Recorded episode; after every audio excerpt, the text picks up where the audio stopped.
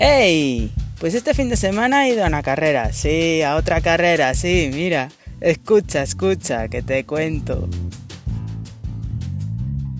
Pues en esta ocasión yo no he ido a otra carrera, ha ido Juan Carlos Paz, más conocido como Pancho. Primera entrevista en 13 con una carrera, si no podía tener una mejor que al presidente desde 2015 del club de running Car Marisqueiro acaba de completar los denominados 6 Majors del maratón, con la maratón de Tokio, el domingo 5 de marzo y viene a contarnos con todo detalle esta pedazo de carrera y cómo ha sido completar los 6 Majors que empezó pues allá por el 2010 con la maratón de Nueva York. ¿Qué tal, Pancho? ¿Recuperado ya de la maratón de Tokio o todavía no? Sí, pues bueno, la verdad bastante bien. No, no hay secuelas. No hubo resaca, ¿no? No, bueno, lo típico, los, los dos primeros días estás un pelín cargado, pero bueno, nada de cojo y al segundo día además fui a una descarga. Tengo la suerte que en el instituto donde estoy hay eh, estética y peluquería y entonces tienen... Sí, el ciclo, ¿no? Para masaje y todo eso y nada, me descargo ahí una profe y bien, la verdad es que bien. Bueno, pues una maravilla entonces. Que aún así ahora hay que andar con un poco de cuidado porque estás bien, pero bueno, por dentro ahí eh, siempre hay el esfuerzo. Claro, claro, hay que recuperar bien, que después pasa lo que pasa. Pues venga, antes de ir ya al tema, eh, nada, quería darte las gracias por hacernos un hueco y, estar aquí para contarnos pues todos los detalles de, esta gran maratón de Tokio. Así que nada, vamos a empezar por el principio. ¿Qué hay que hacer para inscribirse en esta maratón, en la maratón de Tokio? Eh, ¿O qué opciones hay? ¿Qué otras opciones? Bueno, yo el maratón de Tokio eh, es uno de los, de los seis que hay. La exigencia para inscribirse no es la misma. Digamos que que para poder ir a un mayor hay cuatro posibilidades. Una sería que seas un gran corredor eh, y entonces tengas marcas. Eh, las marcas, por supuesto, son según edad, pero aún así, por ejemplo, Tokio es súper exigente. Te piden, yo creo recordar que era 2.35, cosa inaccesible, por supuesto. La otra posibilidad es ir al ballot, al sorteo. Es muy complicado porque son miles y miles y miles de personas para muy pocas plazas. La otra posibilidad es un tour operador, eh, una agencia de viajes eh, especializada en este tipo de eventos que sale bastante caro y aún así es muy difícil que te cojan porque hay listas de espera de años, eh, son pocos dorsales. y la última, que era la que yo conseguí, es a través de una charity. la organización en el año 2020 cedió a, a 21 ONGs 3.400 dorsales y la cosa empieza pues a eso de las 2 de la madrugada un día y en teoría hay una semana para agotar los 3.400, pero va por... Sí, ¿no? Es como cuando vas a comprar una entrada online, ¿no? Tienes que estar ahí pendiente cuando salen y, y tener suerte. Vas yendo la demanda, pues cuando se acaben, se acaban. Y te dicen una semana, pero esto se agotó a las 7 horas. Y, además pasa como, como lo que dices, eh, se colapsa y yo estuve a punto de, dejarlo porque conseguí a las cuatro y media de la mañana, después de dos, horas y media, eh, que me aceptaran, pero después tenía media hora para pagar y el pago también se, se estaba colapsando y ya te digo, a los 31 minutos ya le voy a dejar, eh, pues sí que, me, sí que me cogieron. Y también es caro, ¿eh? me costó mil euros. Es decir, vas por una organización benéfica. Sí, pero después aún tienes que pagar por ello. Sí, es decir, la organización benéfica, eh, tú das ese mil euros, no, y en los mil euros también va incluido el dorsal, ahí ya no tienes que pagar dorsal. Ah, vale, entonces esos mil euros van donados después a esa organización. Sí, sí. Me enteró hace poco por uno de mi equipo que no lo sabía, otra posibilidad, que es cuando llevas cinco de los seis mayor hechos, eh, hay un sorteo específico para la gente que le queda uno tienes más probabilidades. Pero yo eso no lo claro. Ah, vale. Bueno, pues nada, ahora para nuestros oyentes, que ahora ya lo saben. Dentro del desastre que fue el COVID, lo que por lo menos eh, tuvo a bien la organización es a los que habíamos entrado por Charity en el 2020 reservarnos la participación, eso sí, pagando el dorsal normal, que fueron 140 y algo euros al cambio. Es decir, que se cancela eh, por causa ajena a vosotros no es culpa vuestra el COVID. Y nada, os piden otra vez eh, que paguéis el dorsal, cuando en principio ya estaba dentro de esos mil euros. Yo lo que hice es cierto respecto a la 2020 es que corrí con mi, con mi camiseta del equipo, no, no con la del... Porque al entrar por Charity en principio tienes que correr con la con la camiseta de la Charity. Es un requisito, ¿no? Sí. ¿Tiene, ¿Hay más? ¿Te piden más no, eh, eh, cosas? Simplemente lo que pasa es que yo esta vez, es cierto que me acerqué en la feria a la Charity, me dieron otra camiseta, pero dije, mira, yo corro con la...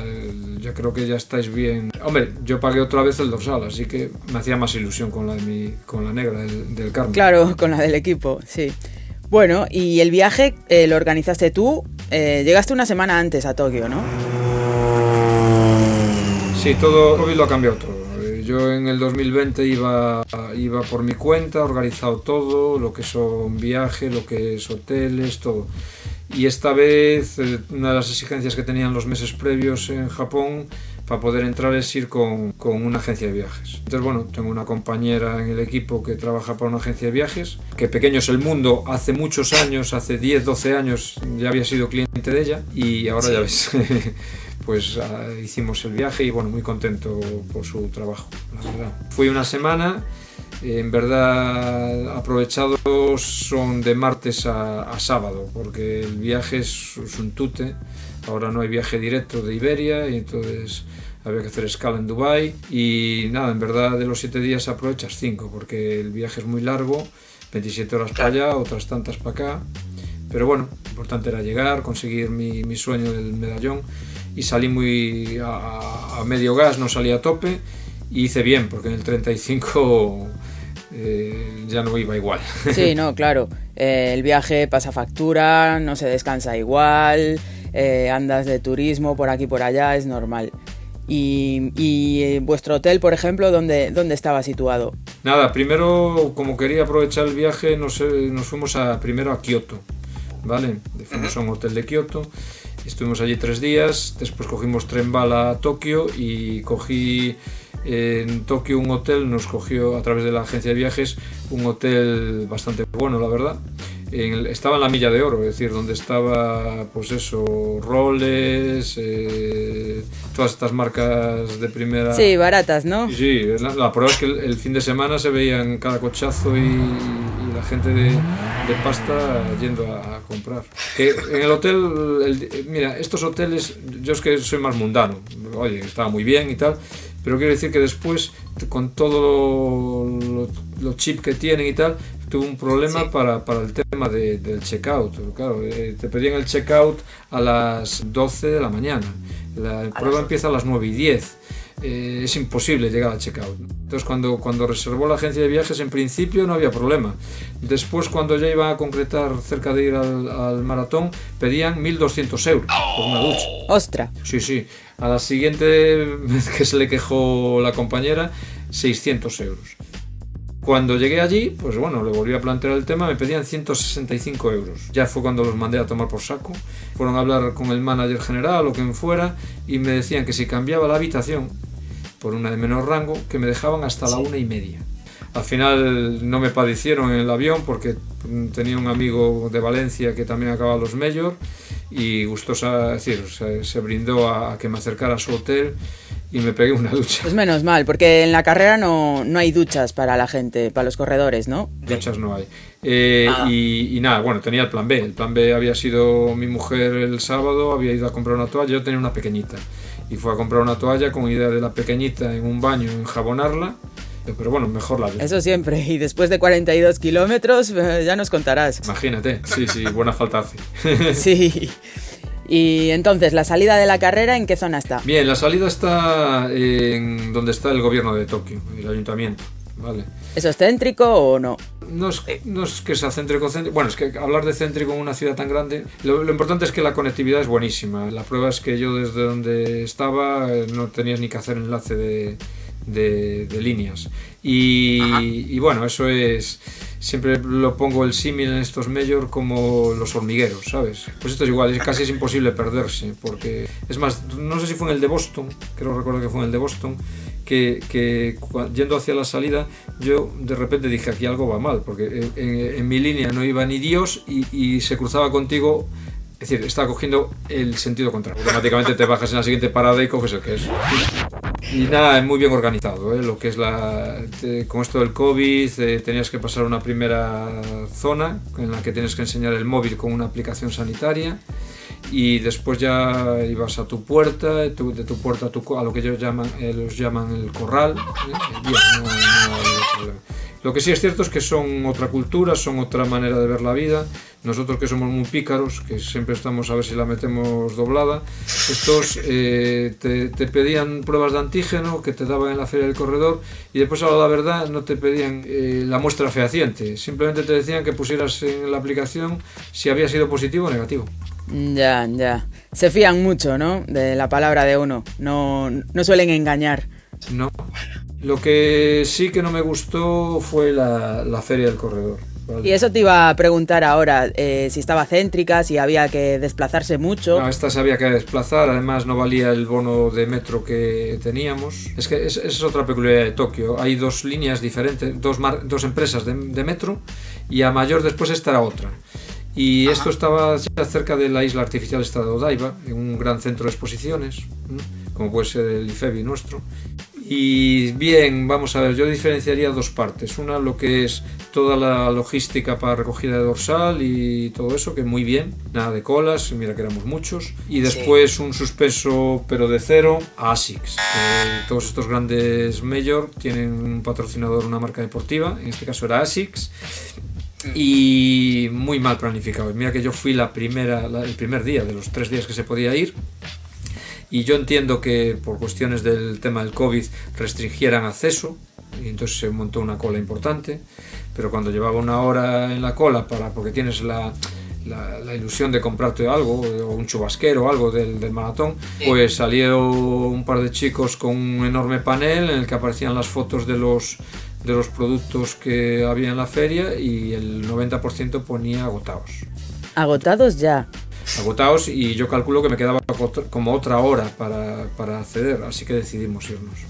Este maratón llevo como, como recuerdo un par de mascarillas. Bueno, una mascarilla que daban por ir el primer día y que pone maratón de Tokio. Encima recuerdo del COVID, ¿no? Eso que siempre esté ahí. Sí, más atentan contra sus intereses porque iban a hacer un buen negocio teniendo un buen stock, ¿sabes? Sí, sí, si era el primer día y ya se habían acabado. Al segundo día, a la tarde-noche, sacaron un comunicado pidiendo disculpas. Y es muy, muy raro que no, que no contasen con eso, esa planificación. Sí, sí. Eh, algo tuvo que pasar, ¿no? Y después el resto había stands pero yo no lo vi del volumen de los americanos. ¿eh? No sé si es que iba yo ya también un poco desilusionado y ya no me paré tanto, pero no, mismo Chicago es un pedazo de, stands, como decir, a lo mejor. Sí, muchas empresas, ¿no? Sí, y, aquí no, había poca cosa. ¿Y la bolsa del corredor que llevaba? ¿Camiseta y poco más? La camiseta había que comprarla. Yo pensé que, que podría pillar algo ahí en la feria. Y nada, traía cuatro tonterías. Y es más, traía una especie de caramelos. Nada, tomé uno y los tiré. Porque eran así como fluorescentes. Y nada, había mucho papeleo de publicidad que ni, ni lo atendí. No, me he sentido un poco. Un poco... Cutre. Sí, No, porque no estamos hablando de dorsal barato en estas carreras. 150 euros, ya te digo, más o menos. Entre 140 y 150 euros. Pero en todas las majors, la camiseta la tienes que pagar siempre aparte. No, en alguno venía alguna. En alguna venía incluida. ¿eh? ¿Ah, sí? Ah, pensé que era política general en este tipo de carreras. Yo. Eh, el último que hice fue en el 2018. En algunos sí que ha habido, por ejemplo, yo creo que en Nueva York en 2010 sí que me daban una camiseta y, además que me gustó y aún la tengo guardada de manga larga. Pero sí es cierto que, por ejemplo, en Berlín recuerdo que había que pagarla. Sí, sí, no son nada baratas porque son de marca. Eh, sería Adidas, eh, Nike, Asics. Es un negocio y yo lo entiendo. Hay un montón de fotógrafos, tienen asociado al. debe haber un chip, con el chip debe estar asociado, ¿sabes? Y después puedes solicitar las, las fotos. ¿Tú sabes cuánto piden por las fotos? No me sorprendas. Al cambio, 179 dólares. Ostra. Así que no las voy a pillar. No, claro, además que eran eh, cuatro fotos y así, ¿no? No, a ver, en verdad eran 200, pero de las 200 a lo mejor en verdad son, ¿cómo se dice? Eh, sí, en ráfaga, ¿no? Eh, como cuando te hacen fotos en modo ráfaga. Eso es, no me salía la palabra. Y hombre, va a ver, te quiero decir que yo es, es un recuerdo y, pues bueno, 50 euros estaría dispuesto a pagar, pero 179 euros... Ya, sí, un poco, ¿no? Se pasa un huevo. Lo que he hecho es, eh, me, he bajado capturas de alguna y, la tendré en el recuerdo en mi ordenador con la marca de agua. Sí, es un poco de Photoshop y ya arreglas, ¿eh? Picaresca hispano.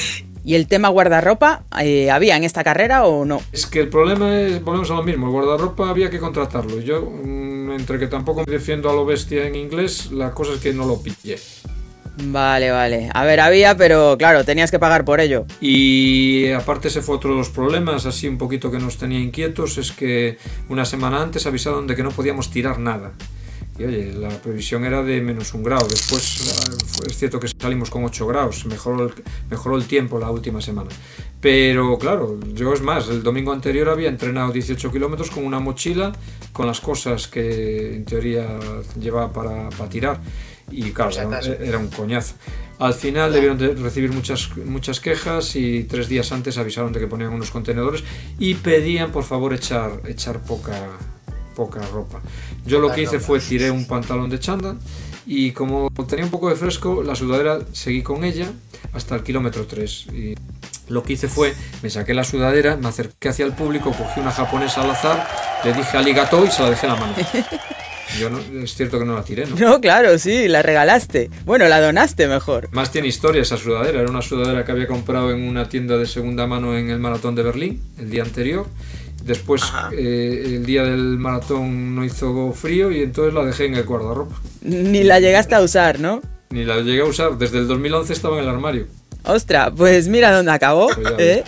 a lo mejor era su cometido, ¿eh? Su cometido era este. Pues sí, está claro. ¿Y en la zona de salida teníais baños y en los habituallamientos y así? Sí, eso estaba bastante bien, la verdad. Yo no, no lo he necesitado, pero estaba muy señalizado, mismo en el recorrido.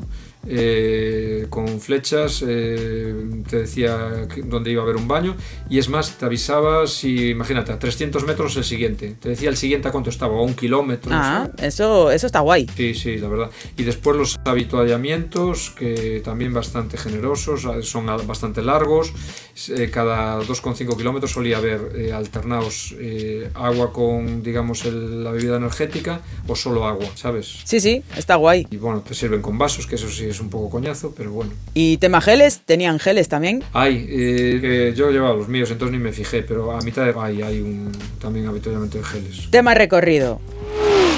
Había muchas curvas, vueltas, ¿cómo es?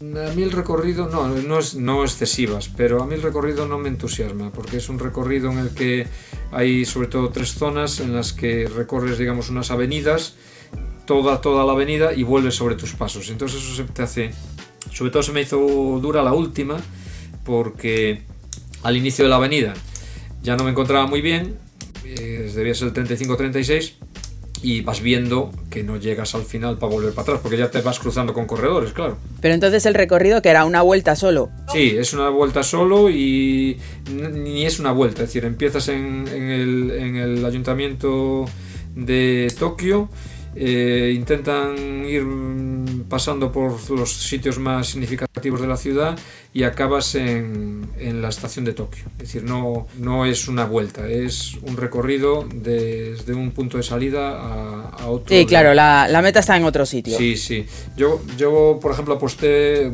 con la agencia por eh, el hotel cerca de la llegada. Pero para que te hagas una idea, nos llevó desde mi hotel a la salida con el metro y tal, pues 25 minutos, es decir, que aún, aún había distancia. Sí, vale, vale.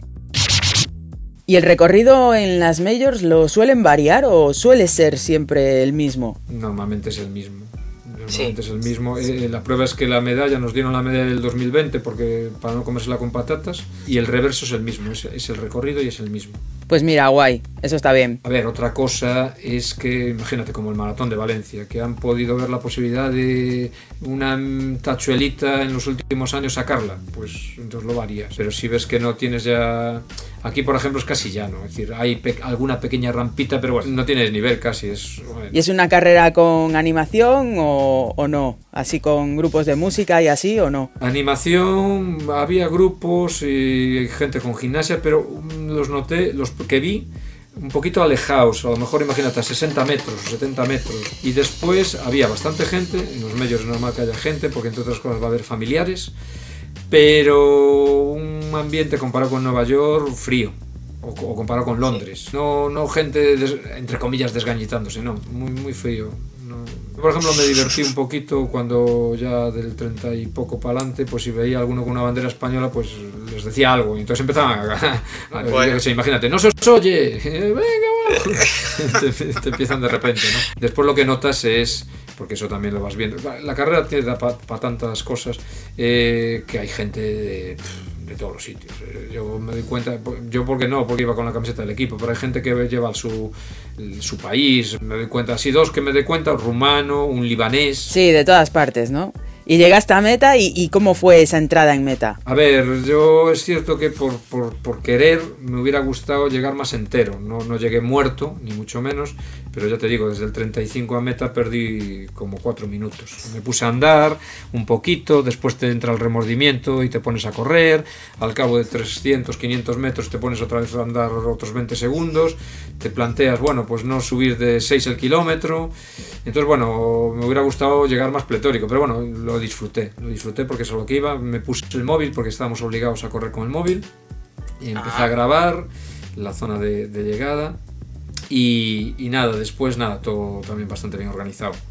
Te ponen un voluntario la medalla del maratón y después te mandan seguir hasta donde está la zona de los mayor para los que acabamos los Claro, ahí como lo saben, eh, tienes que avisar antes, ¿no? Sí, y lleva, tiene la organización tiene una página en la que tú vas eh, metiendo los, los medios que llevas, con justificación, claro. Y después cuando tú en la feria del corredor también tienes que ir a la organización de los medios, tienes que comprobar que, el, que en tu dorsal hay un QR que te identifica como mayor, de, de finisher de los seis medios, y llevas un dorsal en la espalda también, en el que estás en el último mayor. ¿Qué pasa? Que yo después me lié un poquito porque... Ah, bueno, porque la, la llegada, según eh, el color de tu dorsal, eh, para recoger el medallón tenías que ir o, hacia la derecha o hacia la izquierda, ¿vale? Bueno, yo seguí eso, en mi color, que era el color rosa, y el problema es que de repente eh, me despisté, no vi dónde estaba lo de los majors y yo seguí buscando lo de los rosa y en verdad lo que estaba siguiendo era el guardarropa de los de dorsal rosa hasta que cojo y de repente cojo, miro a dos tíos a mi alrededor o tres que llevan el medallón y le digo, oye, vosotros dónde están? Y me dice uno, no, no, allá atrás, allá atrás. ¿Sabes? Hasta, hasta de repente reviví, eh, me di media vuelta y andaba más deprisa. Y efectivamente me lo había dejado como a 500, como a 500 metros. ¡Ostras! Y había una curva y yo cogí la curva en vez de ir de recto. Y nada, te dan, te dan el medallón, te felicitan y te dan también un pin. Un pin, eso me moló, sí, sí, un pin. Y como resumen, ¿qué nos puedes decir? Ya has corrido las seis majors y ¿cuál te parece mejor objetivamente, sin tener sentimientos por medio? Eh, en cuanto a recorrido, eh, organización, ambiente, ¿cuál es la mejor? Que depende del criterio que sigas. Mira, mm, si es por quedarme con uno, me quedo con Nueva York pero el perfil no es el mejor. Sí, es dura. Sí, porque tiene, tiene unas cuantas cuestas, es noviembre, suele hacer frío, pero en animación eso es tremendo. Mira, yo siempre pongo la, el símil, eh, futbolero. Eh, los medios son como la Champion y un maratón nacional es como la Liga Nacional de Fútbol de cada país. Es decir, ¿sabes? dentro de eso, además, Nueva York, yo siempre lo digo, es la sensación que tienes cuando atraviesas eh, cinco puentes. Los cinco puentes, como comprenderás, no hay ningún guapo que te esté eh, animando en, el puente porque hace mucho frío. Entonces ahí vas en silencio. Y cuando vas llegando hacia el final del, puente, vas notando, vas escuchando el bramido de la gente que, está agolpada esperándote por las calles de Manhattan, ¿sabes? Entonces, en ese sentido, animación, yo pensé que como Nueva York no habría ninguna, pero bueno, tengo que reconocer que eh, en el 2018 cuando hice Londres también me quedé gratamente sorprendido. ¿Qué pasa? Que Londres sales de la zona de Greenwich, ¿sabes? El mediano de Greenwich. y hay unos cuantos kilómetros que son más desangelados al principio, pero después sí hay mucha gente, mucha gente. Ahora, en circuito, en circuito me quedo con Berlín. Sí. Ahora, en organización están bastante bien todos, ¿vale? De acuerdo, están muy bien. Pero si me tengo que quedar con uno, me quedo con Nueva York. Además fue mi primer maratón, digamos, internacional. Es que los últimos dos kilómetros, dos kilómetros algo son en Central Park. Entré corriendo los últimos 300 metros, antes iba andando, ya te iba, iba, iba jodido. Y hubo un hispano que, entre los animadores, entre el público, que de repente faltando un kilómetro me dice si quiero que, que, me, que le dé el dorsal que entra por mí. Le digo, sí, otro día. Estás de broma, ¿no? Pero bueno. Pues finalizo de nuevo dándote las gracias por esta entrevista, porque la verdad que cuando te lo propuse eh, literalmente me, contestaste sin problema. Y cómo me gusta a mí esa frase. Así que nada, muchas gracias, Pancho. Gracias a ti, un besito. Y vamos, que vamos a por otro fin de semana. ¿O qué?